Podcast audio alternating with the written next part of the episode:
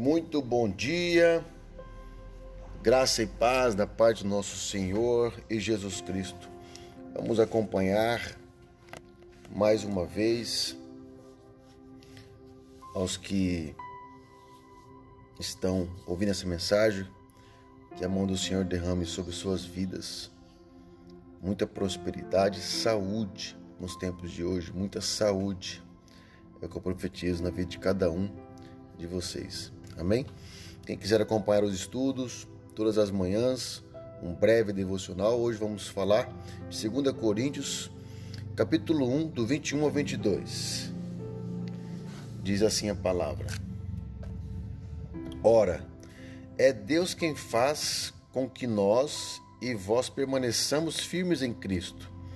Ele nos ungiu, nos selou como sua propriedade e fez habitar em seu espírito em nossos corações, como garantia de tudo o que está por vir.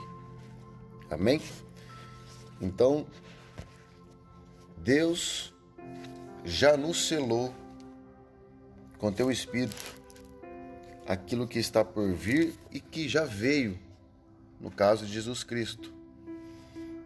Então aqui ainda há revelações referente pelo que está por vir.